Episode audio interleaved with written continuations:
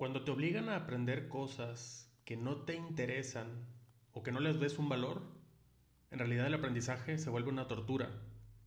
Pero cuando realmente te interesa aprender algo y lo haces por conveniencia, por convicción, el aprendizaje se vuelve un mundo de maravillas. Bienvenido al episodio número 5 de Cambiando de Zona. Soy Charlie Cepeda. Bienvenido a esta comunidad de mujeres y hombres que no nos mantenemos quietos. De esas personas que han reconocido que trabajar debe ser una motivación y no una frustración. Somos esa gente que desafiamos el status quo y sabemos que un trabajo seguro es lo menos seguro que existe. Por eso, cada día nos capacitamos, aprendemos y ejecutamos en nuestra vida para lograr llegar a ser quienes soñamos ser. Todo comienza con un pensamiento para decidir mantenernos cambiando de zona. Bienvenido a tu podcast.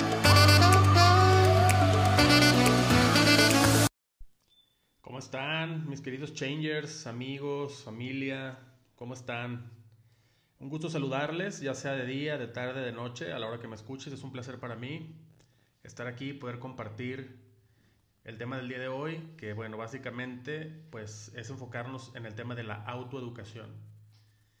Y como ya decía en el intro, eh, muchas veces, y es lo que ocurre con muchísimas personas cuando son, pues desde que somos estudiantes, desde, sobre todo desde la primaria, secundaria, y conforme vamos avanzando para encontrar esa vocación, ¿no?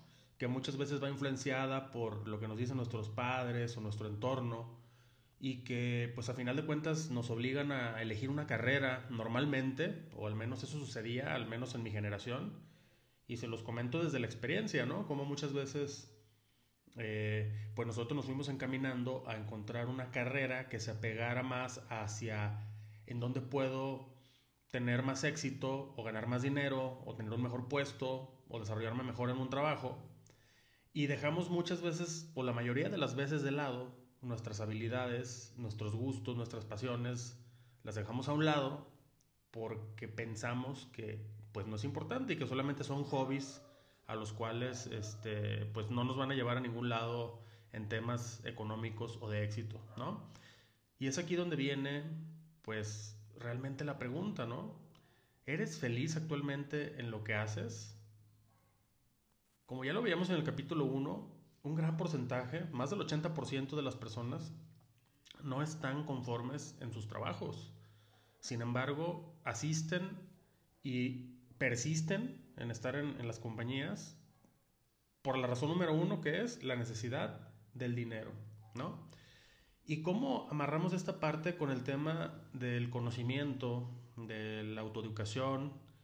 Eh, ¿Cómo lo quiero ligar aquí? Y pues es básicamente la manera en la cual nosotros cuando tenemos un impulso o algo que nos motiva a hacer las cosas, realmente no lo vemos como algo ni que nos cueste trabajo ni que nos desagrade, ¿no? Entonces, pongámonos a pensar y quienes tengan hijos, eh, realmente creo que este episodio puede ayudarles mucho a abrir un poco la mentalidad, porque lo que vamos a hacer es pues retroceder un poco en el tiempo y recordar cuando realmente pues nosotros estábamos en la escuela, en la primaria, en la secundaria o en cualquier grado que, que podamos recordar, que había una materia, siempre había una materia que era nuestro dolor de cabeza.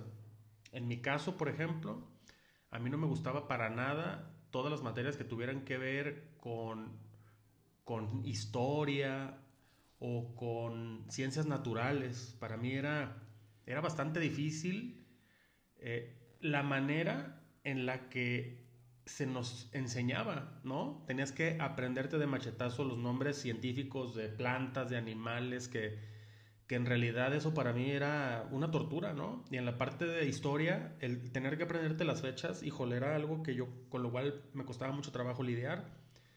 Y que en realidad, viéndolo posteriormente, pues en realidad aprenderme o no una fecha, pues no cambia nada de mi vida, ¿no?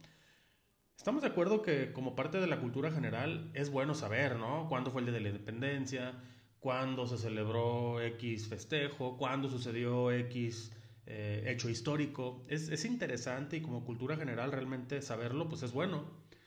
Pero a final de cuentas en la escuela, en el sistema tradicional, pues se nos obliga a aprendernos esas eh, fechas o esos nombres de personas que hicieron algo, pero en realidad no lo estamos haciendo y no lo estamos descubriendo por propio interés, sino simplemente porque viene en un libro de texto que en la primaria así dice que no lo tenemos que aprender y entonces el aprendizaje se vuelve bastante difícil y bastante aburrido, ¿no? Piénsenlo ustedes, amigos, si no fue de alguna manera la manera en la que nos enseñaron. Yo siempre, por ejemplo, disfruté la parte de las matemáticas. Sé que algunos de mis amigos, algunos de, las personas que conozco, realmente las matemáticas, eh, pues es, su dolor de cabeza y para mí realmente no lo fue tanto. ¿Por qué?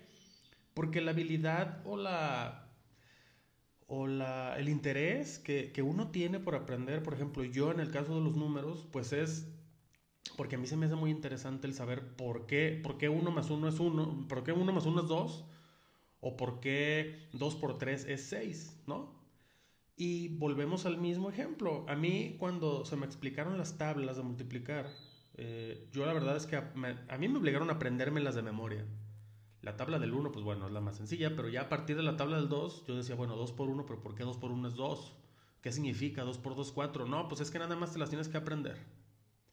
Entonces, el sistema de educación, cuando nos obligan a aprender cosas que ni siquiera logramos comprender, es cuando realmente el aprendizaje pues, no tiene ningún sentido, ¿no? Entonces, ¿cómo fue que el gusto por los números empezó, digamos, a hacer un efecto positivo en mí cuando empecé a entender cómo funcionan los números? Y es de la misma manera en la que yo te puedo decir que si tú eres, por ejemplo, un abogado, a mí de entrada no me gusta el tema de las leyes, no soy, no, me gusta, no me apasiona. Digo, en realidad no lo evito, pero, pero bueno, si en dado caso tengo que ver algún tema legal, pues digo, no lo veo directamente. Para eso habría que dirigirme con un especialista que en realidad le apasione y que sea experto en estos temas, ¿no? Pero por ponerles el ejemplo, cuando estudias leyes y la ves desde el punto de vista en el cual lo tienes que aprender porque así es y aprenderte toda la constitución o todo un reglamento por artículos o por lo que sea, el aprendizaje se vuelve bastante complicado. Pero cuando tú lo ves desde otro punto de vista y es decir, oye, esto es lo que me interesa, yo quiero saber por qué el artículo tal habla de tal y entonces te empiezas a sumergir en el significado, empiezas a comprender por qué es la ley y entonces de esa manera tu cerebro lo capta de una manera diferente y comienzas a verle un sentido. Los números es lo mismo. Cuando tú comprendes por qué 2 por 2 es 4 y dices, ah, es que es la suma de dos, dos veces la suma de 2. Entonces, si primero sumo 2 y luego le sumo otros 2, 3, 4, me da 4, ¿no? Entonces empiezas a comprenderlo. Y a lo mejor el ejemplo que estoy dando es como bastante sencillo o bastante trivial, pero así es como funciona. La... Hay mucho aprendizaje que, que se nos hizo estudiar en la escuela, que en realidad yo estoy seguro que el día de hoy, pues ese aprendizaje que ni siquiera hemos vuelto a tocar desde los libros o desde las clases de, aquellos tiempos, y que en realidad no han marcado ninguna diferencia el saberlo o no saberlo. Es más, el aprenderlo en aquel tiempo, el día de hoy, ni siquiera tiene la más, el más mínimo, la más mínima aplicación en nuestra vida diaria, ¿no? Y por ahí de repente sale, por ejemplo, el tema del trinomio cuadrado perfecto, las raíces cuadradas, las raíces cúbicas, no sé cuántas potencias, que en realidad una aplicación como tal el día de hoy, la mayoría de las personas no tenemos y sin embargo se nos obligó a estudiarlo porque era parte de una cultura general que tendríamos que saber para, pues para conocer cómo, cómo funciona y cómo existe, ¿no? Y de alguna manera lo que yo comprendo para decir, bueno, ¿Qué, mm, ¿Qué función tenían ese tipo de aprendizajes en aquellos tiempos? Pues quizá era para tener una, un conocimiento general para podernos ir orientando hacia dónde queríamos eh, pues desarrollar nuestra vida profesional en un futuro, ¿no? Al momento de elegir una carrera. Eso es lo que yo quisiera pensar, que por eso se, se incluía en ciertos planes de estudios, o más bien no en, ciertos, en todos, en los diferentes niveles educativos, ¿no? Pero bueno, eh, así es como los sistemas educativos actualmente funcionan, eh, están hechos a lo que yo he tenido la oportunidad de, meterme y de, de investigar. Los sistemas educativos pues están hechos para prepararnos para poder encontrar un trabajo, para poder ser productivo en una compañía. Y el punto medular de la, educación, sobre todo del sistema educativo, sobre todo en México, pero en toda Latinoamérica, es prepararnos para ser empleados, para generar impuestos y obviamente pagar ese impuesto. Y no por nada, el tema del empleo en, México y en Latinoamérica, pues las personas que somos, bueno, yo ya no soy, lo fui y, nunca fui, digamos, consciente de lo que estaba sucediendo, pero en realidad entre el 25 y el 30% de los ingresos de las personas que son empleados se van en impuestos, sin darte cuenta, o sea, es un dinero que jamás pasa por tu, por tu poder. ¿Por qué? Porque las mismas empresas, los patrones, retienen el impuesto. ¿Verdad? Entonces, yo sé que tú que me escuchas y que eres parte, si tú formas parte de, este rubro de, ser empleado, de, formar parte de una compañía, cuando ves tu recibo de nómina, ahí lo puedes ver perfectamente plasmado, la parte de los ingresos con los egresos, y en la parte de egresos, ahí viene la retención de los impuestos, que es un dinero que jamás pasa por tus manos. Es un dinero que se administra automáticamente por parte de las instituciones eh, privadas y ellas son las que se encargan al final del año de hacer, digamos, tu declaración anual en el esquema de, sueldos y salarios, ¿no? Entonces es dinero que jamás pasa por ti. Y, eh, pues bueno, a eso es a lo que nos programa la educación tradicional en nuestros países, ¿no? No somos conscientes, pero a final de cuentas las universidades pues tienen esa esa misión, ¿no? De prepararnos para afrontar la vida laboral en una empresa. Y por eso es que, al final de cuentas, las personas, cuando tomamos la decisión de escoger una carrera, normalmente, pues decimos, ¿cuál es la que más posición, estatus o nivel económico me puede dar? Y normalmente las decisiones que tomamos para elegir una carrera es precisamente basado en estos en estas opciones, ¿no? ¿Y a qué voy con el tema de la autoeducación? Cuando logramos abrir un poquito la mentalidad y las opciones, vemos que eh, el leer un libro por decisión propia no es lo mismo que cuando te obligaban a leer un libro en la universidad. ¿Estamos de acuerdo? Por ejemplo, cuando estábamos en la clase de literatura, eh, pues en realidad ahí se nos obligaba a leer. Nunca se nos enseñó a, o sea, sí se nos decía un poco de, ah, mira, los beneficios de leer son estos, pero nunca hubo una de, a ver, ¿a ti qué te gusta? O sea, ¿qué temas te gustan? Y entonces sobre esos temas que te gustan vas a poder escoger un libro. La, verdad es que al menos a mí no fue así. La manera en la que se nos educó, por ejemplo, a leer fue, esta semana nos toca leer este libro, de ética, por ejemplo, que en aquel tiempo yo para mí la ética también era un dolor de cabeza, o la sociología, eran temas que a mí, pero para nada ni lo más mínimo me, ni me interesaban ni me gustaban. Entonces imagínense tener que leer un libro de ética, de un libro de, no sé, de, sociología también. Esas son, esos son los dos temas que ahorita me acuerdo mucho que, que para mí eran una tortura leer. Y por eso fue que yo empecé a detestar la lectura, porque yo decía, no, pero es que a mí esto no me gusta, o sea, no me gusta, no le entiendo. Y de alguna manera vas asociando cómo tu, o sea, tu cerebro eh, de inmediato tiene en mal la experiencia que estás teniendo. Entonces, para mí en ese momento leer era algo bastante complicado, aburrido, y, y en realidad pues no lo disfrutaba, ¿no? yo disfrutaba otro tipo de temas y yo tenía mis revistas y mis cuentos, ¿no? Como cualquier niño creo que puede tener ahora sus cómics, que se les, que se les llama, ¿no? De superhéroes, de, eso pues obviamente son temas que te interesan.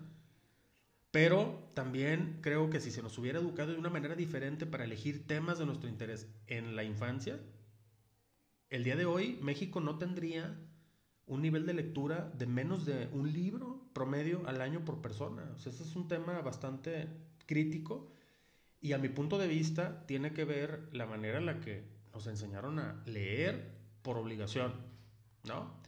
Entonces, cuando tú vas creciendo, y, les voy a hablar un poquito también en este momento de mi experiencia, porque yo sé que voy a, eh, más de algunas personas de los que me están haciendo favor de escucharme en este momento se van a sentir identificados, porque cuando tú eliges un tema y te quieres especializar en un tema, la manera más digamos, accesible al conocimiento es a través de los libros.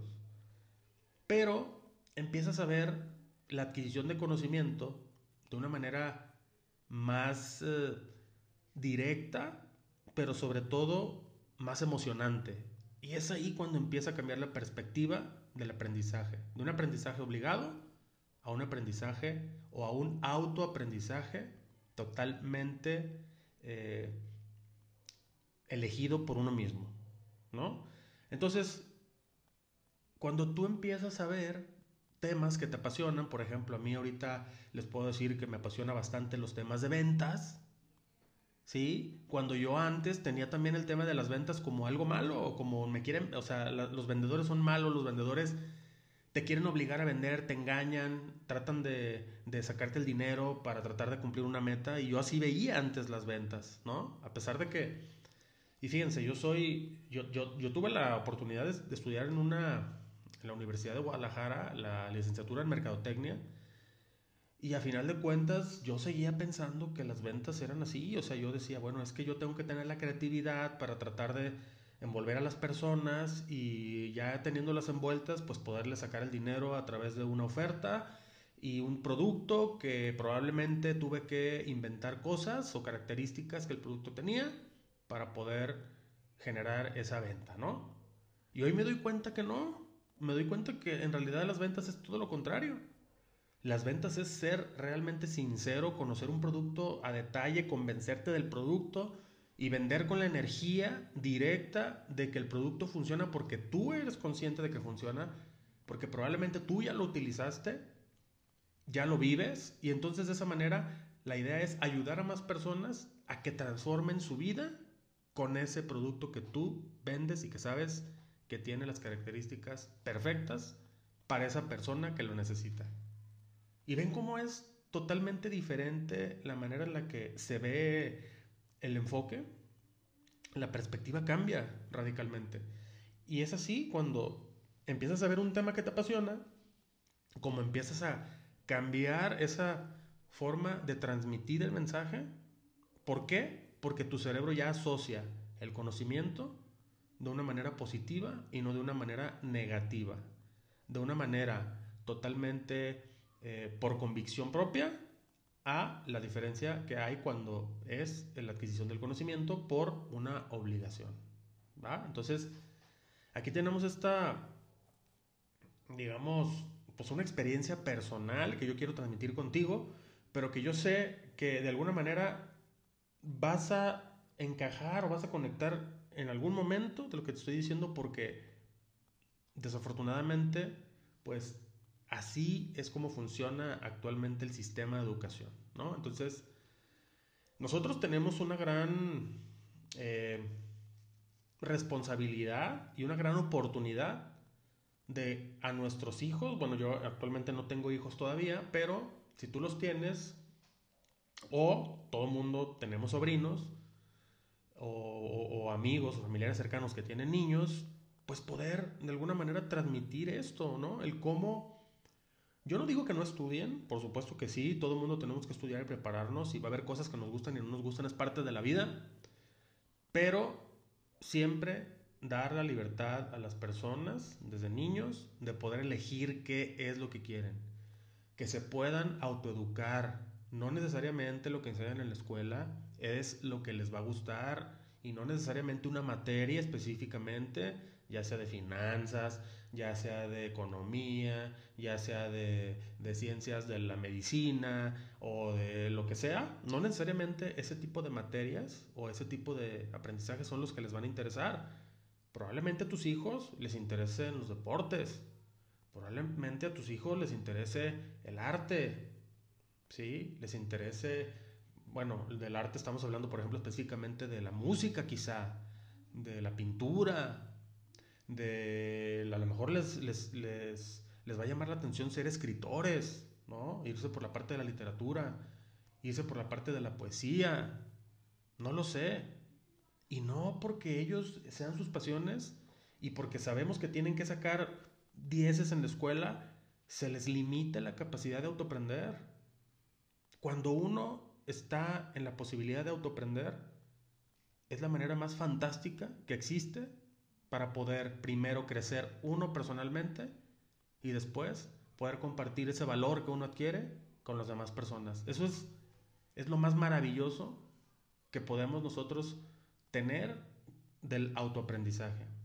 Porque como no es algo obligado, es algo que naturalmente ingresa a tu cerebro, con alegría se, se, se implanta en él y con esa misma alegría se comparte el valor para servir a las demás personas. Y es entonces cuando el mismo valor que uno puede dar a los demás a través del aprendizaje que uno va adquiriendo, se vuelve una bendición y se vuelve una total abundancia en todos los aspectos, tanto de sentimientos, tanto de espíritu, tanto de amor, ¿por qué no? Porque también una persona que, que comparte realmente el valor lo hace con amor y, no lo, y lo hace sin esperar nada a cambio.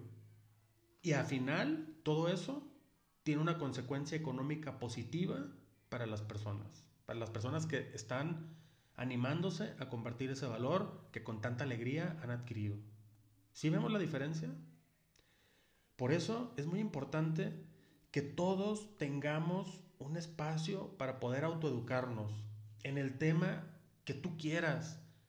Mira, yo te puedo platicar que perdí muchos años de mi vida porque yo pensaba que mi vida estaba hecha y resuelta, como ya lo he platicado anteriormente en otros episodios. Yo pensaba que mi vida ya estaba realizada. Yo me veía ya, te digo, como directivo de grandes compañías.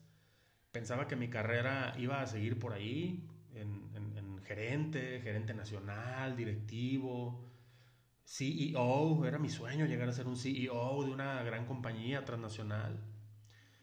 Y a final de cuentas, me di cuenta que eso solamente era para llenar mi ego. O sea, en realidad no era tanto porque yo veía un valor que pudiera yo compartir a más personas. Y a final de cuentas el valor sí se puede transmitir dentro de una compañía, yo no digo que no. Pero es un valor muy limitado a un, a un número de personas que está establecido dentro de una compañía. Ese es el valor que nosotros podemos otorgar a esas personas. Y obviamente, bueno, se puede expandir ese valor cuando se transmite al exterior, a, los clientes, pero normalmente eso no sucede tan fácil, es más difícil. Y el día de hoy, cuando tú eres consciente de tomar ese conocimiento de manera voluntaria, es cuando empiezas a ver la vida de una manera diferente y comenzamos a impactar no solamente a un grupo reducido de personas dentro de una compañía, sino a un grupo ilimitado de personas allá afuera en el mundo y para eso nos apalancamos de las redes sociales. ¿no? El día de hoy las redes sociales son muy poderosas, muy poderosas. Y entonces ese mensaje que probablemente estaba destinado para 50 o 100 personas en una compañía, por decir un número, el día de hoy se multiplica se multiplica de manera infinita para todas las personas con las cuales tú puedas conectar a través de los medios digitales y de esa manera pues poder ser eh, escuchado y en algún momento pues poder tener fanáticos, ¿por qué no? Porque a final de cuentas así es como se han formado todos los movimientos, los movimientos importantes de... Y no hablo de revoluciones de guerra ni, de, ni, ni, violentas, ¿no? Hablo de verdaderos movimientos eh, sociales de cambio, de cambio personal, de cambio de crecimiento espiritual, eh, de crecimiento, digamos, también en los negocios, ¿no? Así es como surgen los movimientos. Y por eso es mi intención iniciar con este movimiento del título del podcast, que es Cambiando de Zona. ¿Y por qué? Porque después de no haber yo cuando yo trabajaba como, como gerente y, yo buscaba ir subiendo en ese, en ese organigrama dentro de las compañías, yo me olvidé de aprender totalmente los temas que me apasionan. Me olvidé totalmente de aprender de temas de desarrollo humano, de temas de un marketing, pero más enfocado al dar, al compartir valor, ¿no? Yo lo veía más como una vez que tengo que vender, tengo que llegar a mi meta. Eso, eso es lo que nos enseñan en las, en las, no nomás en las escuelas, sino también en las empresas. Las empresas nos capacitan para lograr el resultado que la empresa quiere. Son pocas las empresas que se preocupan por educarte para tu desarrollo personal. Es muy poco. Y, cuando lo hacen, normalmente te la, te la, venden como que es tu desarrollo, tu desarrollo personal, pero detrás hay un beneficio para la compañía y el cual casi casi te obligan a firmar que estás tomando el curso. A mí me tocó, en algunas de las compañías que estuve, a mí me tocó firmar que iba a aplicar lo que aprendí en el curso para la compañía para dar ciertos resultados. Y si no los daba, me iban a descontar X porcentaje del curso de mi nómina. Voy a evitar cualquier tipo de, de nombre, porque no, no voy a quemar a nadie aquí, pero eso sucede, es una realidad. Yo sé que es, eh, pues digamos, algo que está contra la ley. No, pues obviamente si te están dando una capacitación, la capacitación es, es, parte de las prestaciones de una compañía, pero hay compañías que se atreven a hacer eso. Se atreven a decir, ok, yo te voy a dar este entrenamiento, pero tú me tienes que firmar que lo que aprendas lo vas a aplicar en esta compañía durante tanto tiempo, por lo menos un año, y me vas a firmar de que lo que aprendas lo vas a aplicar porque tienes que dar estos resultados. Y obviamente los, las metas que tú tenías ya no es como estaban, sino que obviamente tienen un porcentaje de incremento porque ya estás más capacitado para dar mejores resultados, ¿no? Así es como se maneja, amigos. Si tú formas parte de una compañía así, digo, simplemente es abrir un poco la visión y darte cuenta que en realidad es algo que tú quieres aprender o es algo que te están obligando a aprender? ¿Es algo que te va a servir a ti para crecer, para desarrollarte personalmente? Adelante. Ve con toda la buena intención y con toda la alegría de tomar ese entrenamiento. A pesar de que la empresa a final de cuentas te obligue a dar un resultado, está bien, acéptalo. Pero lo más importante es que tú lo tomes con convicción, porque si no, no va a funcionar. Por más que una compañía o, tú mismo te digas, ah, es que quiero participar en X programa, si tú no tienes la convicción de que te va a servir, de que va a ser algo que te va a hacer crecer, no lo vas a aprovechar. Y al final, lo más interesante es cuando tú tienes ese compromiso tal con ese tema en, en particular, que eres generoso con el mundo y empiezas a compartirlo. Es ahí cuando realmente el aprendizaje se vuelve poderoso. Entonces, este, este tema es un tema de verdad mm, muy, muy apasionante. Eh, ahorita estaba hablando, bueno, básicamente del tema de los libros, pero lo mismo podemos aplicar con cualquier cosa, ¿eh?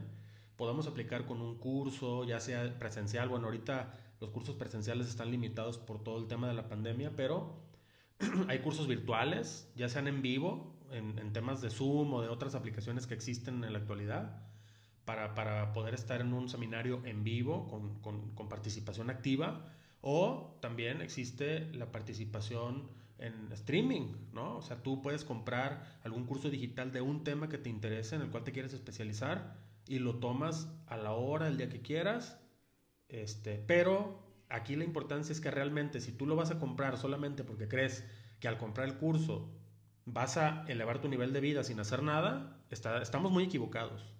Y ese es el arma doble filo de, los temas digitales. Cuando es un, es un curso grabado y que no lo tomas, eh, o que lo tomas cuando tú quieras, a la hora que quieras, pues es bueno por el lado de decir, bueno, pues no, no tengo una obligación de estar a cierta hora presente, pero también existe la posibilidad de pensar, bueno, lo puedo tomar mañana, bueno, lo puedo tomar la próxima semana, al cabo ya lo pagué, después lo tomo. Y así se te va, si no tienes el compromiso real de aprender y de compartir, esos cursos, pues de, poco te van a servir porque pues no tienes el compromiso de agendarte una hora para poderlo estudiar y después para poderlo compartir, ¿no? Pero también estamos hablando entonces ya de los libros, de los cursos, conferencias y para mí uno de los más poderosos eh, sistemas de autoeducación que pueden existir son los masterminds, es decir, un grupo de personas con, con, un mismo interés en común. Es decir, por ejemplo, si tú quieres aprender de marketing, así como yo, últimamente en estos últimos meses he estado volcado a aprender de marketing digital, bueno, yo busqué formar parte de grupos de personas que estén en el mismo, eh, que busquen el mismo objetivo que yo y entonces es poderosísimo porque te contagias, te contagias tanto del vocabulario que se utiliza en el medio como de toda la energía de las personas que buscan eh, trascender en el tema, ¿no? Entonces, el aprendizaje se vuelve algo increíble porque lo que tú aportas, otra persona lo puede, eh, digamos, también como expandir y la idea que tú tengas, si a lo mejor no es tan correcta, otra persona te puede aportar. Y si tú detectas que otra persona no está aportando lo suficiente, tú le puedes aportar también. Y entonces, bueno, a final de cuentas, salen ideas increíbles. Entonces, si tienes la oportunidad de formar parte de un mastermind, hazlo. Existen masterminds prácticamente para todos los temas. Siempre existe un grupo. Es como cuando tú dices, oye, yo quiero aprender a nadar. Es mucho más difícil aprender a nadar tú solo por tu cuenta que ingresar a un grupo de personas que aprenden a nadar al mismo tiempo. Es totalmente diferente. Eso es un mastermind cuando tú te juntas en un grupo de personas con un interés en común y se, se busca aportar y con las aportaciones que de cada persona enriquecer el conocimiento. Y el más importante de todos al final de cuentas, siempre buscar tener un mentor. El mentor puede ser el que dirige el mastermind, Puede, puede existir esa posibilidad. Normalmente el mentor es el que dirige el mastermind. O, bueno, o también hay masterminds donde solamente son grupos de convivencia, de networking, también se les conoce, ¿no? Grupos de networking, en donde se generan ideas. Pero también hay otro tipo de masterminds donde hay una persona que dirige y que es el mentor. Tener un mentor potencializa absolutamente cualquier tipo de conocimiento que tú hayas elegido tomar por n cantidad de veces se potencializa por n número de veces. No tengo ahorita una, algo científico que decirte. Ah, no, pues es que se multiplica. Por ejemplo, si tú lees un libro y luego tu mentor te ayuda para que lo implementes, se potencializa por dos o tres veces. No tengo un dato científico. Pero el impacto es increíblemente superior a que si nada más te quedas con el aprendizaje de leer un libro. Tener un mentor es algo que te puede y te va a cambiar la vida. Nunca desperdicies la oportunidad de tener un mentor que no es nada que ver con tener un jefe. ¿eh? Si tú trabajas en una empresa y crees que tu mentor es tu jefe, nada más pon atención aquí. Un mentor es una persona que se preocupa por tu crecimiento, no por un resultado. A final de cuentas, el crecimiento te va a llevar a un resultado. Pero lo que importa no es en ese momento el resultado. Lo que importa es el crecimiento y es el proceso. El proceso de aprendizaje, el proceso de crecimiento. Eso es lo más importante para alguien que se pueda llamar un mentor. Cuando la persona está total y absolutamente enfocada en el resultado, sin importar más nada, eso no es ser un mentor. Eso es ser un jefe, eso es ser un, este, pues un, directivo de una compañía X, cualquier directivo normal, eso es. No es un mentor. Un mentor es la persona que te lleva de la mano, te permite equivocarte. Es decir, no te, no, no, te dice, ah, equivócate, no. Sino que te da la posibilidad de experimentar, de vivir la experiencia, de tomar tus propias decisiones. Si esa decisión ha sido equivocada y, precisamente fallas en el intento, el mentor obviamente te va a llamar la atención, pero siempre encontrando un aprendizaje para, para, aprovechar ese, digamos, ese, ese tropezón y no volverlo a cometer en el futuro. Pero si se vuelve a cometer, no importa, a final de cuentas va a volver un aprendizaje nuevo. La diferencia de un jefe es que si te equivocas, te pueden correr. ¿Ves la diferencia? Entonces, tener un mentor es muy importante. Tener un coach, alguien que te lleve de la mano, alguien que te dé las instrucciones, no tanto de lo que tú vas a hacer todos los días, sino que te dé las instrucciones de mentalidad que debes de tener, de disciplina. Porque si es alguien que te dice exactamente lo que tienes que hacer para lograr un resultado, es volvemos a lo mismo, eso es un jefe. Ese es alguien que tiene miedo de que tú tomes las riendas de tu puesto y te dice qué es lo que tienes que hacer con, con peras y manzanas porque tiene miedo de que tu decisión pueda ir hacia otra dirección completamente distinta del resultado que se está buscando, ¿no? Entonces, esa es la diferencia entre tener un mentor y tener un jefe. El mentor siempre te va a dar libertad de acción, te va a dar indicaciones, claro, porque para poder aprender hay que, hay que recibir ciertas instrucciones, pero se enfocan más al tema de la mentalidad, al tema de la disciplina, y al tema del crecimiento personal.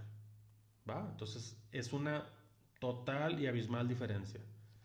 Entonces, cuando tú tienes un mentor, formas parte de un mastermind, estás dispuesto a invertir en tu, en tu autoconocimiento, en cursos, seminarios y en libros, entonces en ese momento tu persona como tal, tu mentalidad y todo tu, tu parte, digamos, energética y universal empieza a crecer y el mundo lo empieza a detectar.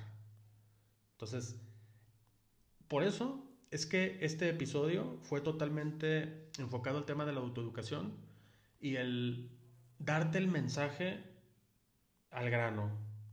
Nunca dejes de autoeducarte.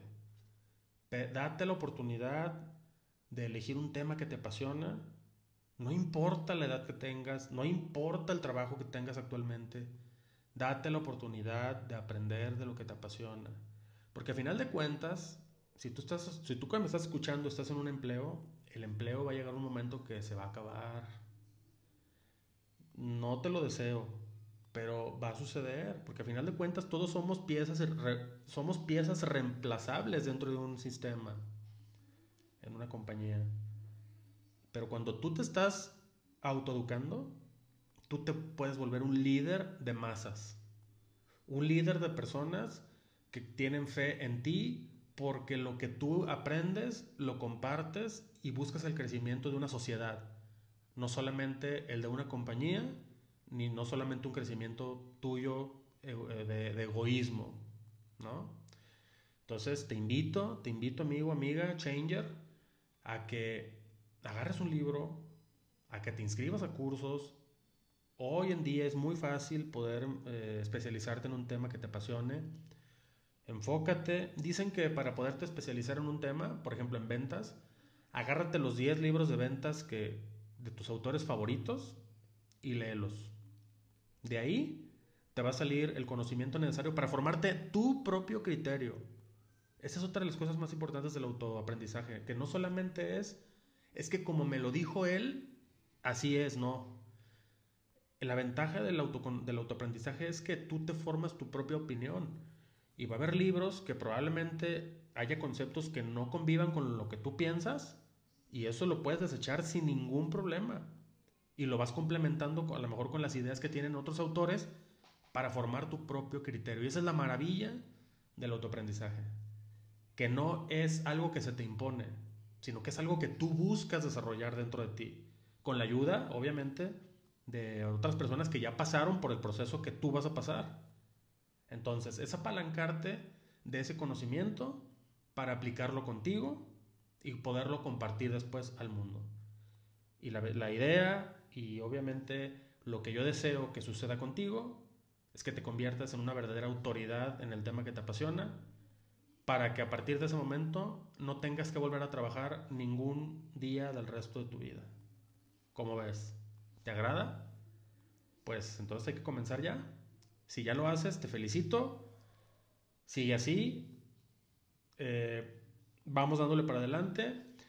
Y si no lo haces todavía, pues es momento de que empieces. Como te lo dije hace un momento, no importa la edad, no importa la ocupación, no importa la situación en la que te encuentres, siempre vas a poder encontrar un momento indicado para poder darte la oportunidad de aprender acerca de lo que te apasiona y acerca de lo que te gusta. Bueno, pues con eso llegamos al fin de este episodio. La verdad es que se me fue el tiempo muy rápido, ya estamos a punto de llegar a los 40 minutos, pero bueno, yo, yo me emocioné bastante hablándote.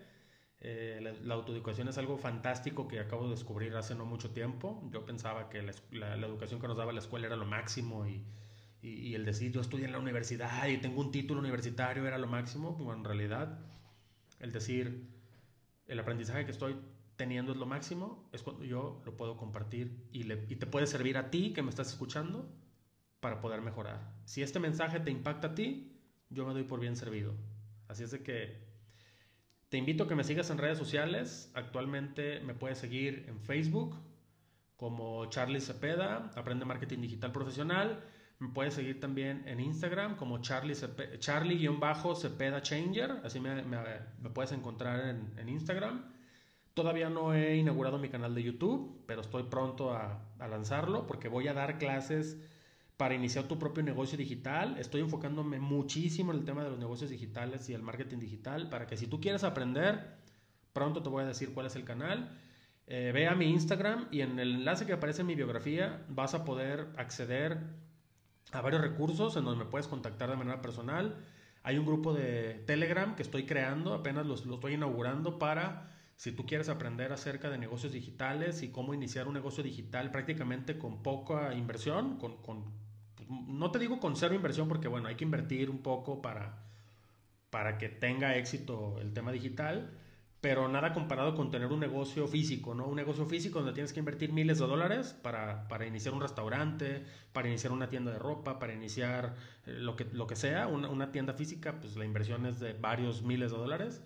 En el caso de los negocios digitales, estamos hablando de muy poco dinero para poder iniciar se capitaliza la persona y conforme se va capitalizando, se va escalando. Ese es el poder de los negocios digitales. Si tú quieres aprender, ve a mi Instagram, que es la red social ahorita que más manejo, que más alcance tengo. Ya somos más de, 7, de 6.700 personas en la comunidad. Entonces te invito a que vayas allá y ahí en el, en el menú que aparece, en el enlace que está en mi biografía, ahí vas a ver todas las opciones que tienes disponibles para poderme seguir en LinkedIn también. Todavía no he lanzado el boom que voy a lanzar en LinkedIn. Tengo pensado algo muy bonito para, para esas personas que, que están desempleadas y sobre todo para las personas que están trabajando pero que no se encuentran a gusto, que les han hecho injusticias, que bueno, que se encuentran trabajando solamente por dinero. Ahí va a haber algo importante para, para esas personas. Si tú eres alguien así, estás en esa situación, bueno, te invito también a estar pendiente de, de mis redes sociales y de mis grupos, ¿sale? Eh, no te quito más tiempo, espero que lo hayas disfrutado. Este es el, primero, es el primer episodio de una serie de episodios que vamos a estar generando eh, que, se van a, que se llaman Ama los lunes. Sabemos que las personas normalmente no aman los lunes. Bueno, la idea es generar este tipo de contenidos los lunes para que aprendas a amar los lunes, ese es el objetivo realmente, que el lunes se vuelva un día lleno de mucha energía, de maravillosas experiencias y que no nada más estemos pensando en el lunes como algo malo, como la flojera, como el, ay, voy a tener que ir a esa junta que no me gusta, eh, me van a llamar la atención porque durante el fin de semana no se lograron resultados, porque lo que sea. La cosa es que aprendamos a amar juntos los lunes. Y por eso, bueno, es el primero de esos episodios. Pues sin más, me dio muchísimo gusto saludarte. Ha sido un verdadero placer que estemos aquí a la distancia, el poder de los podcasts. Me encanta este formato, es un formato que yo consumo demasiado y me encanta, me encanta cuando iba a trabajar en, en, mi carro, este, me encantaba escuchar podcast en vez de estaciones de radio o música me ponía mis podcasts, todavía los, los pongo, los, mis podcasts favoritos. Después va a haber un, les voy a decir cuáles son mis podcasts favoritos para que también los puedan escuchar, son fantásticos. Pero bueno, también espero que este podcast se pueda posicionar como uno de los favoritos en temas de emprendimiento y en temas de negocios digitales. Pero bueno, amigo, amiga, querido Changer, te deseo todo lo mejor. Espero que tengas mucho éxito cada uno de tus días, que disfrutes cada uno de tus minutos. La vida es maravillosa. Y quiero terminar con la frase, la frase de, nuestro podcast. Eh, todo comienza con un pensamiento. Te veo en el siguiente episodio. Fue un gusto para mí saludarte. Hasta pronto.